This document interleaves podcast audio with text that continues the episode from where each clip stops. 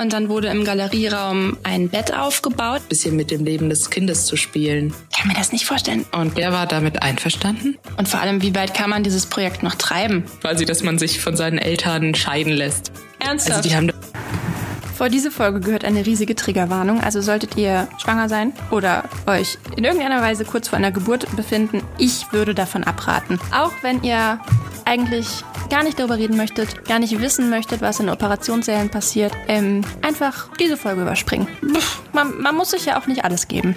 Für alle anderen, in dieser Folge sprechen Sophia und ich über einen Einsatz, den Sophia im Rahmen ihrer Ausbildung absolviert hat. Und sie hat eine Geburt miterlebt. Ich habe dazu passend hm, eine Performance-Künstlerin rausgesucht. Lasst euch überraschen. Ich war ein bisschen schockiert. So, ich bin schon ganz, ganz, ganz, ganz gespannt, denn wir haben ja das heutige Thema um ein Erlebnis drumherum gestrickt, was du jetzt gestern hattest, oder? Gestern? Ähm, vorgestern. Vorgestern. Stimmt, eigentlich wollten wir gestern aufnehmen, damit es dann noch äh, unmittelbarer ist, aber vielleicht ist es ja auch ganz gut, das erstmal sacken zu lassen. Ja. Ich erzähle dir jetzt erstmal von dem Kunstwerk und du wirst direkt die Parallele wahrnehmen. Okay. Wenn das okay klar, ist. Klar. Ja. Also sagen wir mal so, ich habe ja jetzt zwanghaft nach Künstlerinnen und Künstlern gesucht, die sich mit dem Thema der Geburt auseinandergesetzt mhm. haben. Bin erstmal bei Da Vinci gelandet. Das ist jetzt so ein Side-Fact, den fand ich relativ lustig, weil der als einer der wenigen so anatomische Skizzen gemacht hat und tatsächlich auch Menschen seziert mhm. hat. Und er hat dann auch versucht herauszufinden, wie denn das Kind im Körper der Frau dann tatsächlich liegt. Und der hat wohl eine der ersten Skizzen gemacht, die auch der Realität recht nahe kamen. Ja. Ich habe dann erst überlegt, ob wir uns sowas ansehen sollen, aber das hatte, finde ich, eher so einen wissenschaftlichen Charakter. Wobei das auch total amüsant war, weil der davon ausgegangen ist, dass der Samen, ja. der auch eine Verbindung zum Gehirn hat. Also auch, dass das Gehirn was abgibt. Zum, fand okay. ich total spannend, was die sich damals überlegt haben. Ähm, ich bin zu zwei Künstlerinnen gekommen. Daraus würde sich vielleicht auch eine Doppelfolge anbieten. ich fange mal mit der ersten an. Das ist die Künstlerin Mani Kotak. Ich weiß nicht, wie man sie genau ausspricht. Äh, ist eine Performance-Künstlerin. Okay. ja. Das ist vielleicht in dem Kontext direkt schon so ein bisschen furchteinflößend. Vielleicht noch kurz hintergründig. Also insgesamt ist dieses ja, Thema der Geburt in der Kunst relativ unterrepräsentiert. Also das ist alles irgendwie tabuisiert. Mhm. Das wird jetzt langsam aufgebrochen. Ja, und Mani Kotek hat einiges dafür getan, den Vorgang einer Geburt oder diesen Prozess ins Bewusstsein der Menschen mhm. zu rücken. Sie war praktischerweise, während sie diesen Entschluss gefasst hat, ähm, okay. schwanger. Und zufälligerweise hat sie eh geplant, ähm, in dem Monat, in dem ihr Sohn zur Welt kommen sollte, eine Ausstellung in einer Galerie ähm, ja, zu haben. Und nach Absprache mit der Galerie die Microscope Gallery in Brooklyn, New York. Da haben die sich dann geeinigt, dass es doch schön wäre, die Geburt live dort in der Galerie durchzuführen. Oh Gott. Also vorher, also ihr habt quasi ähm, die Ausstellungsdauer um den Geburtstermin herum geplant oder ja. Und dann wurde im Galerieraum ein Bett aufgebaut, also so eigentlich so ein, ich will jetzt nicht sagen so ein Nest, aber so ein Szenario, in dem sie sich wohlgefühlt hat. Das Bett ihrer verstorbenen Großmutter wurde dort aufgebaut, dann gab es noch einen Schaukelstuhl von ihrer Mutter. Mhm. Und ich schick dir mal ein Bild von diesem Galerieraum. Also sie hat wohl lange nach der richtigen Galerie gesucht, nach den richtigen Räumlichkeiten, weil sie das eben nicht in so einem sterilen ähm, White Cube Cube machen wollte, sondern sie wollte was Kleines, was Gemütliches, was mhm. man dann wirklich auch zu so einem ja, Ort der Behaglichkeit machen kann. Ja, ja. Ist das Bild schon angekommen? Mhm. Genau, in der Mitte steht sie und sie hat den ganzen Tag in dieser Galerie verbracht und hat auch ja sich darauf vorbereitet auf den Geburtsprozess und das alles im Kontext dieser Ausstellung. Sie wurde ab und zu mhm. von einer Hebamme und einer Doula begleitet und das hat alles dort stattgefunden. Die Nächte hat sie allerdings nicht dort verbracht, also sie war immer zu den Öffnungszeiten von 11 bis 18 Uhr vor Ort und die Nächte hat sie dann zu Hause verbracht. Die Galerie hat die Öffnungszeiten für diese Ausstellung mhm. angepasst und es war dann sieben Tage durchgehend geöffnet und jeder Besucher konnte sich auf einer Liste eintragen und ja, wurde dann oder ja, mit diesem Eintragen der Liste in der Liste war dann klar, dass dieserjenige welche kontaktiert wird, wenn okay. es denn soweit ist, wenn es denn losgeht. Also das sind so eine Benachrichtigung wahrscheinlich per Mail bekommen, so es geht los, komm vorbei und dann konnte man dann tatsächlich dabei sein, während sie ihren Sohn zur Welt gebracht hat. Das Ganze heißt The Birth of Baby X. Mhm. Hat sie ähm, einen Partner oder eine Partnerin? Ja, ein Mann, ja. Und der war damit einverstanden? Der ist auch ein Künstler. Okay. Das erklärt an der Stelle anscheinend schon alles, ne? Es ist so. Ja, ja, schon so ein bisschen. Das wäre so meine äh, Ja. also Frage Ja. gewesen, weil das ist ja doch irgendwie sowas Intimes, ne? Also ja. Absolut. Was komplett Intimes. Und das Ganze endet jetzt dann auch nicht mit der Geburt des Babys. Das Kind heißt Ajax. Es war den Eltern sehr wichtig, ein X im Namen zu haben. Sie wollte das X eigentlich am Anfang haben, aber ihr Mann hat sie dann überredet, Mhm. ja, das ein bisschen anzupassen. Und ja, die folgende, das folgende Projekt, ich meine, was kann man noch krasser machen, als äh, die Geburt zu filmen? Wie kann man das noch steigern?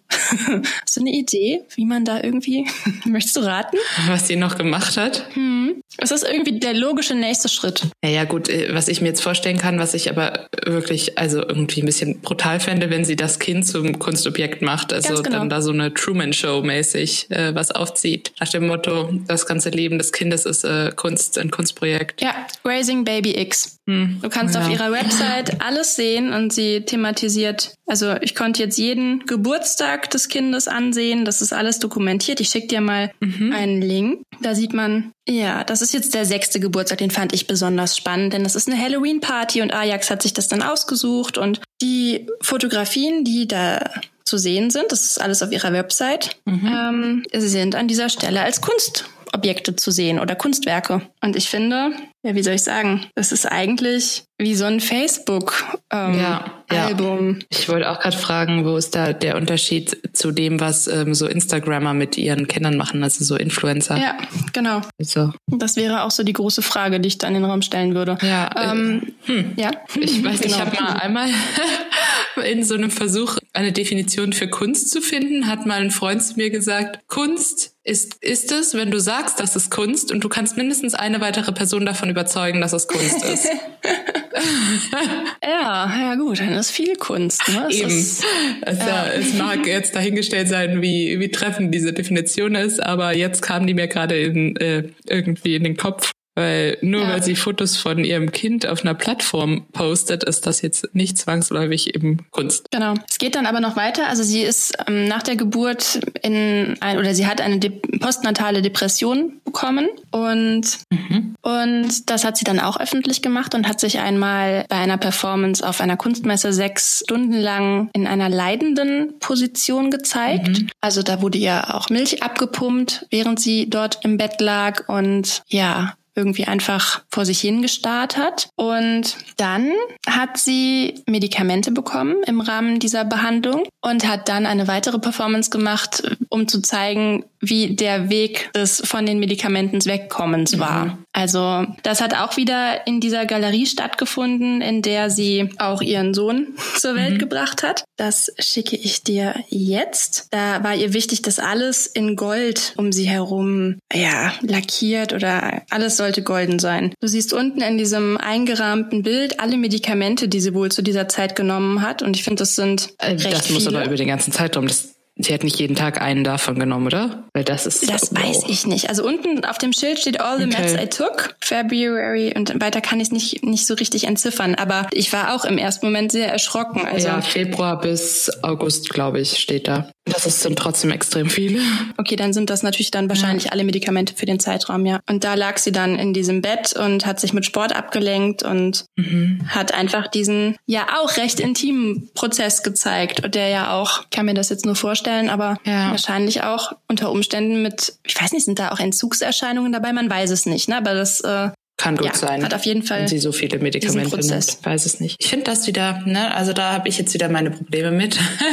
Das ist wieder diese Frage nach der Authentizität. Und ähm, Ja. ich weiß nicht, in der ähm, Ethnologie und so, also in verschiedenen Forschungsrichtungen gibt es ja so ein Phänomen, das ist das Beobachterparadox. Sobald du etwas beobachtest und ähm, das davon weiß, also das Beobachtete davon weiß, dass es beobachtet wird, verhält es sich nicht mehr natürlich. Ich weiß nicht, ob du den Begriff kanntest. Ähm, Ich glaube, ich habe das schon mal gehört, weil sich darum natürlich vieles dreht, ja. ne? besonders bei Performance-Künstlern. Ja. Aber das hat mich nie so richtig fasziniert, weil ich immer wusste, dass Performance nicht mein Ding ist. ja, ich kenne es halt aus, aus der Forschung. Ne? Also auch äh, in der mhm. Linguistik, Phonetik, da geht's ja auch äh, darum, Feldforschung zu betreiben und ähm, ja, ist dann doch in manchen Dingen ähm, an Ethnologie verknüpft. Und das habe ich ja auch mal. Wahrscheinlich. Sorry. Ja, genau. Kann man das wahrscheinlich irgendwie auch auf Probanden beziehen, die ja dann auch in dem Moment wissen, also sie wissen nicht, zu welcher Gruppe sie gehören, ob sie jetzt dann dann, also bei so einer klinischen Studie, wo dann, ähm, wie heißt denn das? Ein, ein, ein, wenn man also, etwas bekommt, Dankeschön, genau. Wenn man ein Placebo bekommt, die eine Gruppe und die andere Gruppe bekommt das echte Medikament und alle sind aber ja in dem Moment irgendwie so mit in dem Bewusstsein, dass sie eventuell jetzt was bekommen, was was was verändern ja, Ich könnte. weiß es nicht. Ich glaube, das ist äh, okay. Das ist, glaube ich, dann wirklich dieser Placebo-Effekt. Ich weiß nicht, ob das damit okay. zu tun hat. Bestimmt ist ähnlich, aber sobald du halt äh, weißt, jemand schaut dir zu, verhältst du dich nicht, also nicht so wie wenn du alleine wärst. Und deswegen mhm. finde ich das jetzt in diesem Fall bei der Künstlerin wieder, ja, finde ich komisch, weil inwiefern kriege ich da wirklich einen Ausschnitt aus ihrem Leben zu sehen? Ich kriege ja nur das zu sehen, was sie mir zeigt, weil ich da bin. Und äh, mhm. genauso wäre es übrigens mit einer Kamera. Also wenn sie es filmen würde, wäre das immer noch ein Beobachterparadox, weil sie wüsste, dass da eine Kamera läuft. Also da kommt man nicht so wirklich raus. Das ist so ein Problem, für das es noch keine wirkliche Lösung gibt. ähm. Mhm, jetzt irgendwie auch zum Glück. also ja, ja, wäre ja auch. Aber dann ist ja auch die Frage, also ich meine, ich glaube, sie würde von sich selber sagen, dass sie das authentischste Werk hat, was es eigentlich gibt, unterstelle ich jetzt, weil sie ja wirklich die, Realität abbildet. Also sie zeigt ihr echtes Leben, sie zeigt sich selbst als Person, sie zeigt die Geburt und das ist natürlich jetzt die Frage. Also klar ist das in dem Moment irgendwie verfremdet, aber ich glaube noch authentischer, besonders diese Geburt. Ich könnte mir sogar, ich meine, ich kann da auch nur jetzt aus äh, mhm. Vorstellungen sprechen, aber ich könnte mir vorstellen, dass man da auch unter Umständen in diesem Schmerz, in dem man nur mit sich selbst beschäftigt ist, vergisst, dass da so viele Menschen um einen herumstehen. Aber das ja. weiß ich nicht. Das glaube ich auch. Also ich glaube, bei der Geburt, da passiert so viel gleichzeitig. Also ich meine, ich habe noch kein Kind bekommen. Ähm, ich habe jetzt halt nur mit meiner Mutter zum Beispiel darüber gesprochen und, mhm. und ich glaube, glaube, dass ähm, man da einfach so ja so eine Empfindung hat, die man sonst nie hat, dass es einem total egal ist, was um einen ja. herum passiert. Also kann ich mir schon vorstellen, dass es für die Künstlerin halt in dem Moment der Geburt tatsächlich authentisch war, weil sie gar nicht mitgekriegt hat, was um sie herum mhm. passiert ist.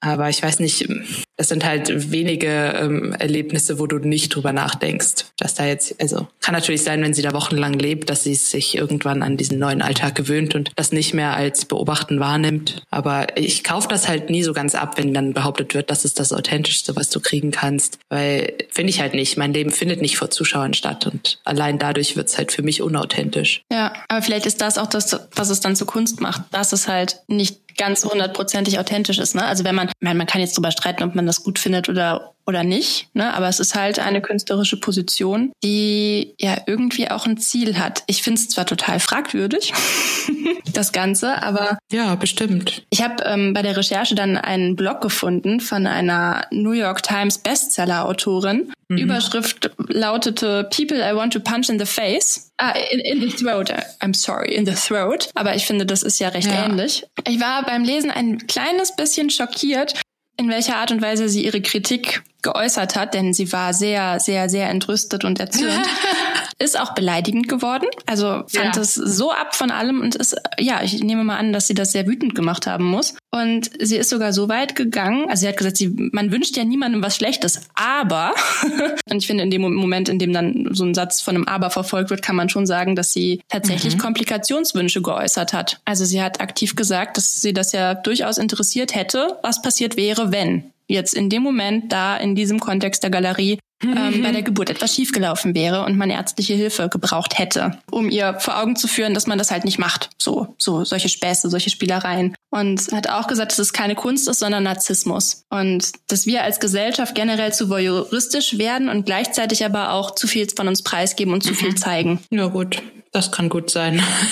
also das wäre jetzt auch noch so etwas, was ich mir auch gedacht habe ähm, von wegen so Datenschutz und so. Dieser Junge, also mhm. jeder, der will, kennt den Jungen und ich finde das so gruselig, weil ich ähm, da schon so ein bisschen auch drüber ja. nachgedacht habe und auch so ein paar Instagramern folge, die halt ihre Kinder absichtlich nicht posten und so, weil die halt auch sagen, jeder Fremde wüsste, wie mein Kind heißt, wann das Geburtstag hat, mhm. was sein Lieblingsstoff hier ist, wenn ich das posten würde und dann wäre es auch super leicht, dieses Kind einfach zu entführen. Weil du weißt private Dinge über das Kind, du kannst das Vertrauen erschleichen. Und vor allem, wie weit kann man dieses Projekt noch treiben? Also ich finde das ganz seltsam und du kannst das Vertrauen erschleichen.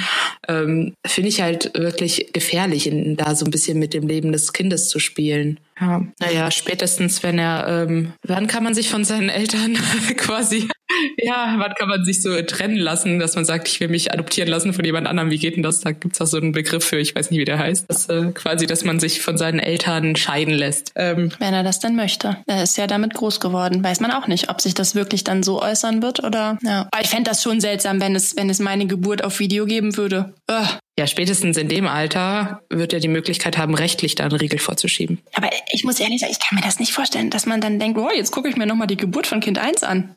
Oder? Ja gut, manche machen das so für sich zu Hause, nehmen die das auf. Das fände ich komisch. Ich, Aber also, ich glaube, ich würde... Ja. Ich glaube, wir haben das im Bio-Unterricht mal geguckt, so eine Geburt. Das fand ich auch irgendwie nicht ganz so schön. ja. Ich fand das irgendwie sehr verstörend. Ja, ich glaube auch. Das würde ich auch nicht machen. Ich würde mir auch nicht anschauen wollen, wie ich geboren wurde. Wobei es ja ein natürlicher Vorgang ist. Ne? Und wir waren ja alle mindestens bei einer dabei. Und du jetzt schon bei zweien, oder?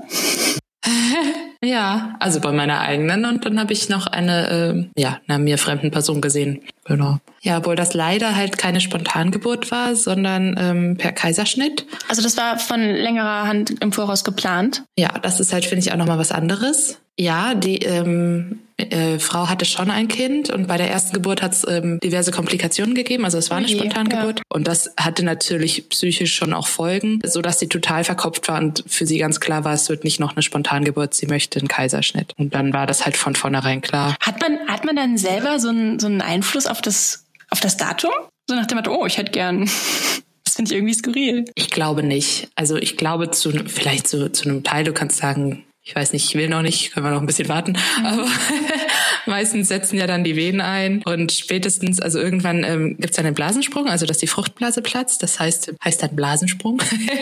ähm, und danach muss das Kind ähm, im besten Fall in einer gewissen Zeit geholt werden. Also es sollte. Aber darauf wartet man dann tatsächlich noch ab. Also es ja. ist nicht so nach dem Motto, es ist bis dann ausgerechnet und dann machen wir zwei Wochen, weiß ich nicht, eine Woche vorher oder nachher. Oh, und so genau äh, weiß ich das nicht. Also ich weiß, du kannst die Blase okay. ähm, aufstechen. Das habe ich auch gesehen bei einer anderen Frau. Ähm, da ging das mit dem Muttermund nicht voran, der weitete sich nicht genug und dann hat ähm, die Hebamme gesagt, sie würde jetzt die Fruchtblase eröffnen, ähm, weil dann dieses Polster wegfällt und mehr Druck auf dem Muttermund ist und dann geht das manchmal schneller mit der Geburt. Und diese Frau. Das stelle ich mir irgendwie schwierig vor. Ja, schmerzhaft. Ich bin aber froh, dass wir nicht mit Video telefonieren. Ich gucke dabei, glaube ich, sehr.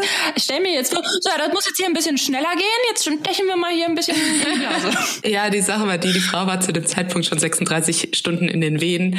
Die war völlig okay. am Ende und der war alles egal. Oh Gott. Und die war nur so, ja, bitte machen Sie alles. Das am Ende mhm. musste das Kind per Kaiserschnitt geholt werden, weil es äh, zu einem ähm, Geburtsstopp kam. Also ging nichts mehr voran.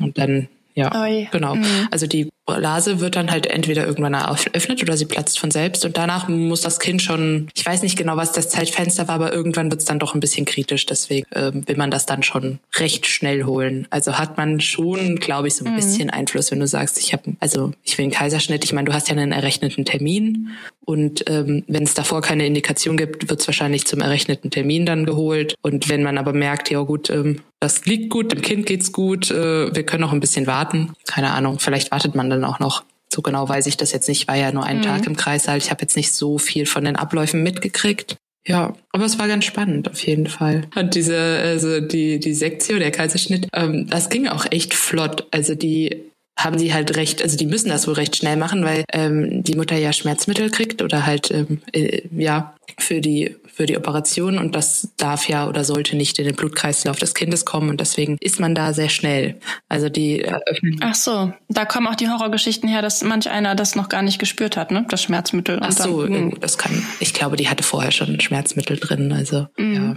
Und ähm, das war schon echt brutal.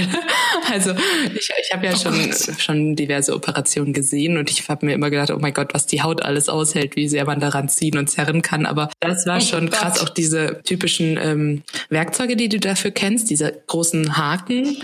Ich also, nicht. Oh Gott. mit denen du dann halt die, den Bauch so aufmachst. Und die haben daran gezerrt, also es war ein, ein Arzt und eine Ärztin und jeder hat halt an einer Seite der Bauch, des geöffneten Bauchs gezogen und sich richtig so zurückgelehnt. Ernsthaft? Also die haben da, ja, ja, die haben da richtig mit, also das war schon, also da, da ist nichts aufgerissen, die haben halt nur gedehnt, ne, aber äh, die hatten ja vorher schon geschnitten, aber das war schon echt, da dachte ich mir so, nope, alles klar. Und dann ist das Ganze natürlich, also es ist blutig, es ist eklig, es ist einfach nicht natürlich, also selbst wenn es eine spontane Geburt ist, ist die ja auch blutig und eklig vielleicht, also ich habe gehört, da kommen auch eine Menge Körperflüssigkeiten vor, aber ich finde, das hatte sowas, ähm, sowas Unpersönliches. Weil da lag da diese, das war wirklich so. Ja, ja, da lag da diese Frau. Oh ähm, dann hatte sie diese grünen Tücher vor ihrem Gesicht gespannt, weißt du, an so Metallhaken aufgehängt, dass sie nicht ja, sieht, was an ihrem Bauch passiert. Das Ja im Leben nicht verarbeitet kriegen. Nein. äh, außerdem muss es ja steril bleiben, ja. deswegen trennen die natürlich den Bereich so. Dann saß ihr Mann neben ihr am Kopf äh, Teil. Und unten war. Hätte, das, hätte der Mann das sehen können? Nein, also er hätte aufstehen müssen, aber da okay. steht noch der Anästhesist und noch eine Schwester, die achten da auch drauf, okay. dass der da nicht hinguckt. Also dann waren da in diesem Raum, ich glaube, zehn Leute insgesamt, mhm. ähm, weil noch eine, ähm, eine Medizinstudentin war noch dabei, eine Hebammenschwester, zwei Schwestern in der Ausbildung, also eine ähm, Schülerin, Mitschülerin von mir und ich. Und dann halt äh, die OP-Schwester, noch eine Springerin, die hin und her läuft, falls irgendwas fehlt, dann die Hebamme, die die beiden Ärzte, dann noch der Oberarzt, der natürlich gegangen ist, als das Kind da war. Der macht ja nur den, den coolen Teil in Anführungsstrichen bis dann raus. Und dann halt noch der Anästhesist. Also es waren wirklich viele Menschen da. Und ähm, dann ist das so absurd, weil ich aus von meiner Position aus halt wirklich nur den unteren Teil der Frau gesehen habe, das Gesicht nicht. Dadurch wird das so unpersönlich. Und äh, sie lag da mit ihrem Mann bei sich, halt oben am Gesicht. Und dann wurde da an ihr rumgeschnitten, rumgezerrt. In einer Viertelstunde war das Kind da zack, raus. Dann hat einer gerufen, 11 Uhr 4. Halleluja, herzlichen Glückwunsch. Dann hat das Kind geschrien, alle haben sich gefreut. und dann ähm, wurde das Kind halt kurz untersucht und so und dann wird es der Mutter sofort auf die Brust gelegt, damit die sofort mit dem Bonding anfangen können dann war da vorne hinter dieser grünen Abtrennung quasi so dieser kleine halbwegs intime Moment zwischen Mutter, Vater und dem Neugeborenen. Und unten wurde an dem Bauch rumgezerrt und alles halt wieder zugenäht. Und das war so ein absurder Kontrast. Äh, Skurril. Richtig skurril und vor allem war das halt so, wie man sich, finde ich, irgendwie, oder wie ich es mir nicht wünschen würde. Es war halt einfach laut, es war voll, es war so total unpersönlich, da war nichts irgendwie so verklärtes, romantisches, oh, das Wunder der Geburt, sondern es war so ein schnell, schnell zunähen. mhm. Also das war richtig, äh, ja, fand ich irgendwie beeindruckend und skurril und habe ich auch noch nicht so ganz verarbeitet.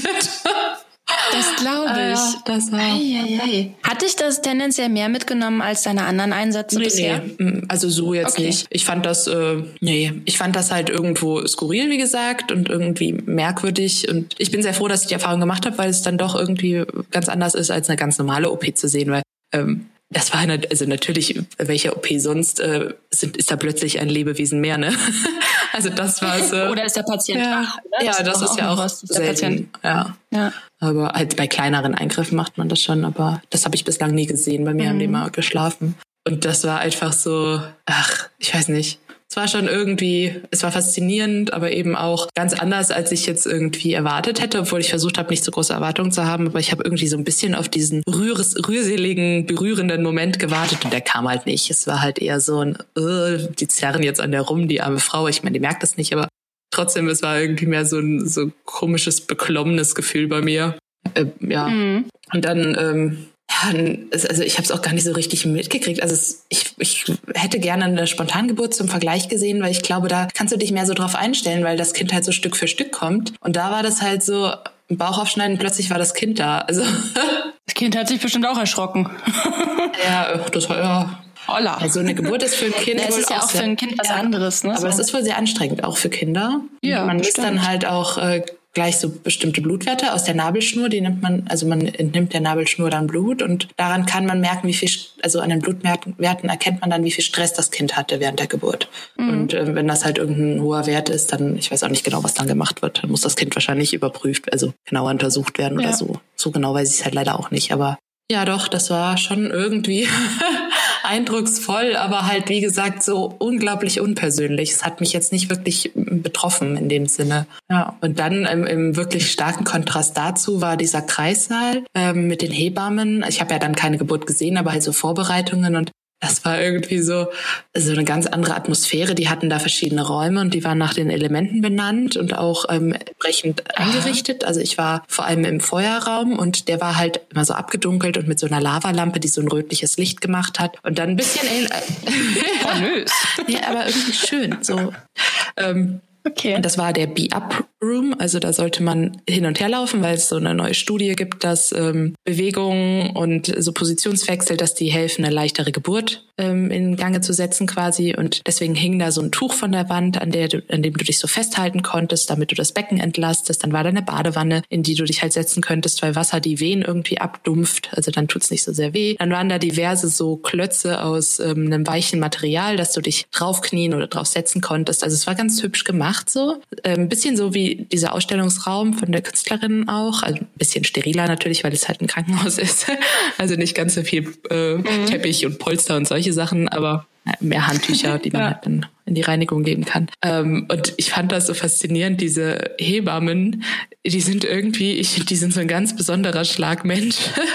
irgendwie ein bisschen, ähm, ein bisschen so, wie man sich das vielleicht vorstellt. Ich weiß nicht, ob du so Vorurteile hast ähm, oder so. Ich weiß es auch nicht. Ich frage mich das gerade in dieser Sekunde. Ich weiß es nicht, nee. Ja, aber ich fand irgendwie, es, die waren so, also sehr touchy natürlich, mhm. weil die ähm, mussten natürlich viel anfassen und äh, viel über Körperkontakt und ich weiß nicht, es hatte irgendwie so ein bisschen was Esoterisches und äh, ja, aber schön, irgendwie so ein bisschen hippie-mäßig. Mhm. Ich fand, das war so eine ganz liebevolle, süße Atmosphäre. Die haben alle äh, werdenden Mütter geduzt.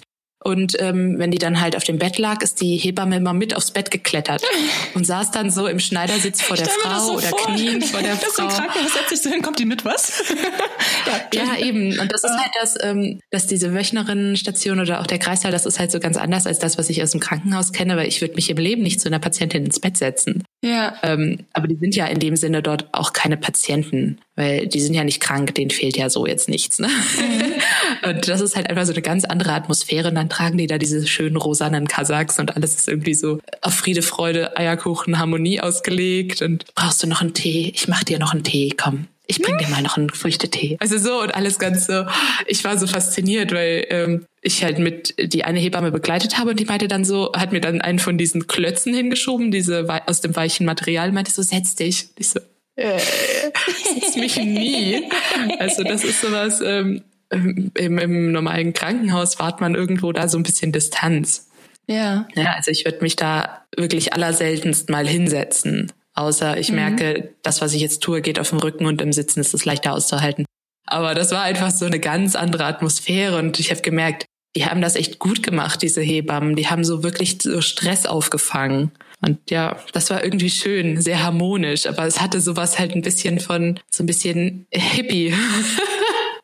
also, mhm. ja, hat mir aber gut gefallen. Und, ja. ja. und dann waren dann halt ähm, noch das, das Stöhnen der, der Frauen in den Wehen. Äh, ja, das, äh, das wieder war, ich, solche Geräusche habe ich noch nie gehört vorher. Das sind so irgendwie auch ganz eigene Geräusche, ne? Aber ja, teilweise liegen die halt auch wirklich lange in den Wehen und sind dann auch völlig fertig und ja. Krass. Ja, war schon eine Erfahrung. Könntest du dir vorstellen, auch diesen Weg zu gehen, also Hebamme zu werden? Oh, ich habe also in dem Moment habe ich mir schon gedacht, oh, das ist wunderschön, was die machen. Mhm. Ja. Also ja, schon. Man kommt nur wirklich, wirklich schwer da rein. Ja, ist es so? Ja, also ich glaube, das Problem war, ich hatte mit der einen Hebamme gesprochen, habe halt auch gemeint, wie das so läuft, weil sie halt dann auch ähm, eine Untersuchung gemacht hat, halt nach dem Muttermund getastet hat und das Köpfchen des Kindes und so. Und dann habe ich halt gefragt, wie lernt ihr das? Habt ihr dafür Puppen? Mhm. Und ich so, nee, nee, wir üben das halt an einem Menschen. ich dachte mir so, okay. Das muss doch auch irgendwie krass sein, weil wir, wir üben halt viel, ähm, wir haben halt auch so Puppen, wo man ein bisschen was üben kann und so, ähm, oder wir haben halt an Orangen zum Beispiel geübt, wie man subkutan ähm, Heparin spritzt zum Beispiel, also weil die Orange wohl so ähnlich ist wie unser Fettgewebe, keine Ahnung. Mhm, ähm, ja, also wir haben so ein bisschen üben können, ohne direkt den Menschen anzufassen. Beziehungsweise ja. haben wir halt so ein paar hm. ähm, Methoden auch aneinander geübt, halt wenn es mehr so um irgendwelche Thrombosewickel ging oder halt solche Dinge oder Massagetechniken. Ähm, aber wirklich zu testen, wie sich so ein Kopf anfühlt und ein Muttermann-Mund oder so. Ich dachte, vielleicht gibt's dafür Puppen. Und sie meinte, nee, das ist halt, äh, man übt das so mit einer Examinierten zusammen. Und äh, die Ausbildung mhm. dauert halt auch drei Jahre. Und sie meinte, es sei halt schwierig reinzukommen, weil es auch recht wenige Hebammenschulen gibt. Und zum Glück hat in Köln jetzt eine so. aufgemacht. Aber davor gab es halt mhm. einfach in Köln keine Hebammenschule. Und Köln ist eine große Stadt mit vielen Geburten. Also ja, das ist oh, irgendwie ja. so schade, weil ich mir halt auch dachte, die Nachfrage ist doch da. Ich meine, wie oft hört man, ich finde keine Hebamme? Das ist so ungefähr gleichzusetzen, wie ich finde keinen Kita-Platz. Also das ist da ist, da sind mm. doch Mütter immer auf der Suche nach. ja, das finde ich sehr schade, ja. weil ich glaube, dass viele das gerne machen würden. Das ist, glaube ich, auch ein schöner Beruf. Mm, hört sich so an. Ja. Du bist immer also ich hatte Wunder auch, des Lebens verbunden irgendwie. ja. Und ich fand, die hatten dort, also die anderen Hebammen und es waren sehr viele weibliche, also Ärzte. Es war ein Oberarzt und sonst waren, war das nur weibliches Personal. Und das war eine unglaublich sanfte Atmosphäre dort. Also sehr respektvoll, schönes Team. Du hast gemerkt, die sind so, äh, die haben einfach einen schönen Zusammenhalt. Ich weiß nicht, ob das überall so ist, aber mich hat das halt auch so gefreut, weil ganz oft hast du dann doch irgendwie mal zwischen Ärzten und, und Pflegepersonal so einen kleinen Zwist oder irgendwie dass die Schwestern dann nach sich beschweren, ach, der Arzt hat mir, hat mir schon wieder nicht zugehört und oder irgendwie so in die Richtung. Das habe ich schon ein paar Mal so mitgekriegt. Mhm. Ähm, auch wenn ich das schade finde, weil ähm, es muss nicht so sein und das, ich finde, es ist auch nicht immer so. Also das ist auch so ein Klischee, finde ich, ähm, das nicht immer, unbedingt immer erfüllt wird. Aber da war das halt gar nicht so. Da waren die total alle so auf einer Wellenlänge und irgendwie alle immer so wirklich so Friede, Freude, Eierkuchen. Das war wie in so einer Utopie, in so einer rosa Blase. Von daher hätte ich da unglaublich gerne Spontangeburt gesehen, um zu sehen, ähm, wie das dann da ist, weil natürlich im OP-Saal hattest du nichts von dieser rosa Blase. Das war da halt alles so wirklich ernüchternd. Mhm. Also ja. ich muss sagen, das hört sich jetzt alles total schön an. Also diese Vorstellung da. Ja, es war. Also ich habe mich wohl gefühlt. Ja, das ist voll gut. Und irgendwie finde ich, wenn man sich jetzt nochmal dieses Werk, ja. mir jetzt gerade der Gedanke der Künstlerin nochmal vor Augen führt, vielleicht hätte es auch so ein bisschen was Zauberhaftes ja. dabei sein zu können. Also im ersten Moment muss ich sagen, finde ich das sehr abstoßend diesen Gedanken. Ja. Ähm, ist aber natürlich auch so, dass wir das nicht, nicht wirklich wissen, nicht wirklich sehen. Was passiert da? Man verbindet das irgendwie mit dem, den, ja, mit Schmerzen, ja. mit Schreien, mit ähm, kräftezehrendem Warten, aber so wird es ja. ja. auch dargestellt, irgendwie in Filmen oder so. Ne? Also du hast dann, stehst dann meistens irgendwie vor der Tür, so als Betrachter, und dann hörst du ja. die Schreie ja. und dann irgendwann so, tada, hier ist das Kind. Und das irgendwie zu öffnen und dem vielleicht auch dieses dieser, dieses Furchtbare zu nehmen oder dieses, ja, ich weiß, was du meinst. Es ist nicht furchtbar, aber dieses, ja. es hat ja was Brutales irgendwie, ein bisschen. Und vielleicht, um das dann wegzunehmen, ich meine, letztendlich ist es ja auch so, was ich ja auch sehr faszinierend finde, ähm, mit dem Schmerzgedächtnis. Ich weiß nicht, ob es mhm. Schmerzgedächtnis ist, aber dass du ja da, du vergisst, du vergisst das ja, Ach den so. schlimmen Schmerz. Also zumindest haben das viele Menschen erzählt. Klar weißt du, dass das schmerzhaft war, aber ja, die Hormone klären das ja, dass du dann auch danach relativ schnell wieder fit bist. Ich meine, hier, wir sehen Kate Middleton, die ein Kind auf die Welt bringt und irgendwie gefühlt eine halbe Stunde später ja. frisch gestylt, kann man jetzt auch von halten, was man möchte, aber wieder ja. auf der Straße steht ja, das und sagt, ähm, hatte meine Mutter eben auch erzählt, dass sie sich sie hat ja drei Kinder gekriegt, ne? Also so, sie meinte, sie kann sich höchstens an eine halbe Stunde Schmerz mhm. erinnern. Und das war ja nicht so, weil die lag ja, also sie meinte, bei einem Wahnsinn. Kind hatte sie noch Nachwehen. Ja. Also beziehungsweise die haben ihr was gegeben, so ein Wehencocktail, dass die Wehen mhm. ausgelöst werden. Und noch bevor der wirken konnte, war das Kind halt da. Und dann hatte dieser Cocktail halt nachts gewirkt, als sie oh das Kind schon hatte. Und dann hat sie halt nach der Geburt die Wehen gehabt. Oh Gott, wie furchtbar. Ja, also und sie meinte halt, aber sie kann sich wie da, sie war die ganze Nacht wach vor Schmerzen, aber sie erinnert sich halt wirklich so nur noch eine halbe Stunde Schmerz, wenn es hochkommt. Und das ist ja aushaltbar, wenn man sich das so denkt. Ja. Ja. Ja, und das ist aber faszinierend, ne? Weil die Realität ja wirklich anders aussah. Wahrscheinlich würden wir auch sonst keine Kinder mehr ja, auf die ja, Welt bringen. ja, man muss das ja irgendwie vergessen. ja. Aber krass.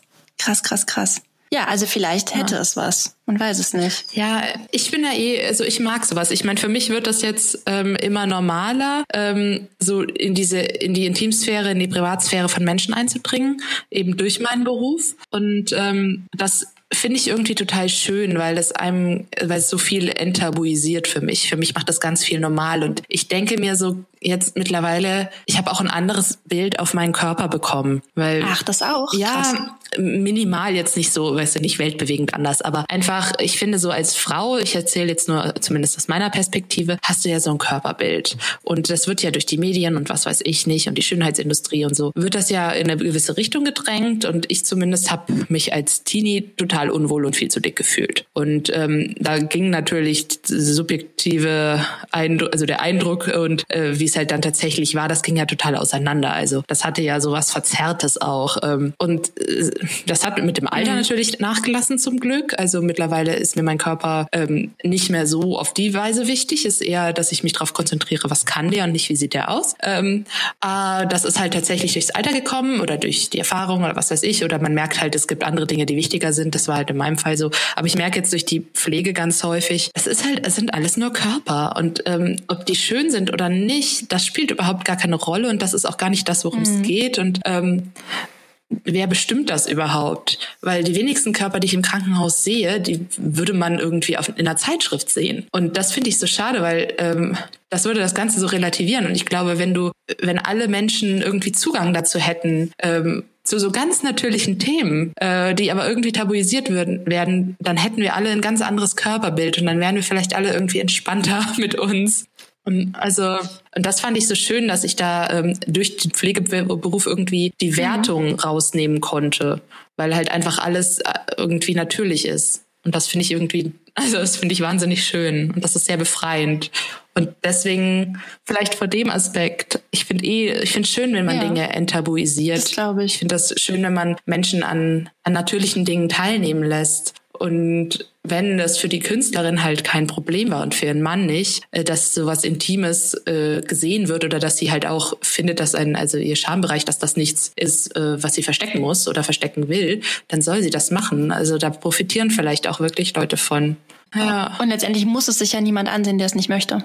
Es ist auch nicht bei YouTube gelandet, irgendwie eine Aufzeichnung. Es ist alles nur in dem Moment ja. gewesen und vielleicht dann so natürlich, wie es da eben dann in diesem Kontext möglich war also das, was du jetzt gesagt hast mit diesem, ja, dass man sich dann da durch dieses Enttabuisieren, ja. dass man dadurch irgendwie ein bisschen freier wird, finde ich einen sehr, sehr schönen Gedanken und macht das Werk für mich auch ein bisschen nachvollziehbarer. Ja, weil man halt dieses, ähm, diesen Schleier da wegnimmt, ne? So eine Geburt, da denkt man immer, oh, das ist so ein Wunder. Und gleichzeitig denkt man, oh, das ist mit so viel Schmerz verbunden und Blut und ekligen Dingen. Und das mag natürlich alles irgendwo sein, aber letztlich ist es halt so, es ist der natürlichste Prozess überhaupt. Also, ähm, und mhm. deswegen finde ich das schön, wenn man da diesen, diesen magischen Schleier da eben wegnimmt und das einfach zu was normal macht. Das mag natürlich irgendwo auch, vielleicht mag es auch ein bisschen traurig sein, weil Leute das gerne als was Wunderbares darstellen. Ähm, und das kann es ja auch immer noch sein, aber es ist halt auch natürlich. Und ich finde es schade, wenn das ähm, ich, ich merke es ja selber. Ich habe ja die ganze Zeit darauf gewartet, dass ich so ein, dass so ein magisches Gefühl eintritt und dass ich das irgendwie wundervoll und romantisch mhm. finde, weil das halt so vermittelt wird. Ja. Äh, weil die Geburt nicht davor gesehen habe. Also ich habe ähm, halt mir keine Videos von einer echten Geburt oder so angeguckt, sondern halt sowas nur in Filmen gesehen, wo es gespielt war. Und da wurde es natürlich immer als irgendwie mhm. sowas Romantisches dargestellt. Und ich ja. finde das, ähm, ich finde das gut, wenn man damit so ein bisschen aufräumt. Ja, auf jeden Fall. Voll gut. Mag halt daher, dahingestellt sein, ob das äh, jetzt für das Kind in dem Fall so schön ist, zu wissen, dass das als äh, Kunstobjekt herhalten musste. Ja. Und ob man das, also das finde ich, sind zweierlei Dinge, so die Geburt und dann das ganze Leben des Kindes zu filmen. Das ja. Genau. Ich wollte gerade sagen, da muss man wahrscheinlich trennen. Ne? Also bei der Geburt weiß ich nicht, ob das Kind das, aber also das, das restliche Leben gehört auf jeden Fall geschützt finde ich. Finde ich ja. auch. Würdest du dir, wenn jetzt in Köln eine Künstlerin genau dasselbe machen würde, würdest du dich eintragen auf so einer Liste? Nee. Okay. Nee, würde ich nicht. Ähm, aber einfach ja. weil ich auch nicht. Für mich, also ich würde es mir im Krankenhaus nochmal anschauen, auf jeden Fall. Ähm, mhm. Aber ich habe das Bedürfnis nicht unbedingt, das als Kunst zu sehen. Weil das für mich wieder, ja. also für mich würde es das auch wieder verfälschen, weil das eben ein natürlicher, also mhm. weil es so was Natürliches ist. Ja. Und wenn ich es im Krankenhaus sehe, wo es irgendwo in gewisser Weise hingehört, dann ist es was Natürliches. Und wenn ich es mir dann in, einer, in einem Museum oder in einer Ausstellungshalle oder so anschaue, ja, dann mache ich das wieder zu einem Objekt. Und ich finde, man sollte Menschen nie zu einem Objekt machen, auch nicht in der Kunst. Deswegen, nein, da würde mhm. ich es mir nicht anschauen. Ja, ich auch nicht. Ich hätte auch, glaube ich, es würde mich stressen. Also obwohl ich das jetzt, ne, wie wir gerade besprochen haben, ich fände das wahrscheinlich irgendwie nicht ganz so verwerflich wie in dem Moment, in dem ich es äh, das erste Mal entdeckt habe. Aber ich glaube, da spielt auch dieses, spielen die Spiegelneuronen mhm. eine Rolle. Ich glaube, ich würde das zu sehr ja. mitfühlen, was dann da passiert. Und genauso wie du das auch meintest, dass dich dieses Stöhnen mhm. verfolgt hat. Ich glaube, das ist nochmal so eine ganz elementare also nochmal, äh, ja, du hast ja gesagt, das war ein Stöhnen, das hast ja. du vorher noch nie so ja. gehört. Und ich glaube, das würde mich auch verfolgen oder mir den Moment, ja, ich glaube, ich würde es ja, richtig schlimm das finden. Das wird in den Film übrigens auch also, falsch dargestellt, finde ich. Also so jetzt, was ich mitgekriegt habe, ja, weil da schreien die ja immer und stöhnen so und das hört sich finde ich ganz anders auch an in Natura. Aber vielleicht auch deswegen, weil da halt einfach echter Schmerz projiziert wird über die Stimme. Ähm, und in Filmen wird das ja geschauspielert mhm. und irgendwo merkst du das ja. Ich meine, die können richtig gut schauspielern und die greifen bestimmt auf eigenen Schmerz zurück. Aber ich glaube nicht, dass du den, den Geburtsschmerz oder den Wehenschmerz, dass du den so gut nachmachen kannst. Ja, und das ist aber, da hast du recht, ja. das ähm, hat mich auch in dem Moment ein bisschen, also das hat mich auch mitgenommen im Kreissaal, wenn ich dieses Stöhnen gehört habe, weil da halt einfach so viel Schmerz transportiert wurde und mh, mm, ich dann so mitgefühlt habe irgendwie. Ja. Mhm. ja, so muss man dann auch ja. können, ne, als Hebamme, dann mit diesem Schmerz umgehen und das nicht, ja, faszinierend. Ja. Spannendes Thema.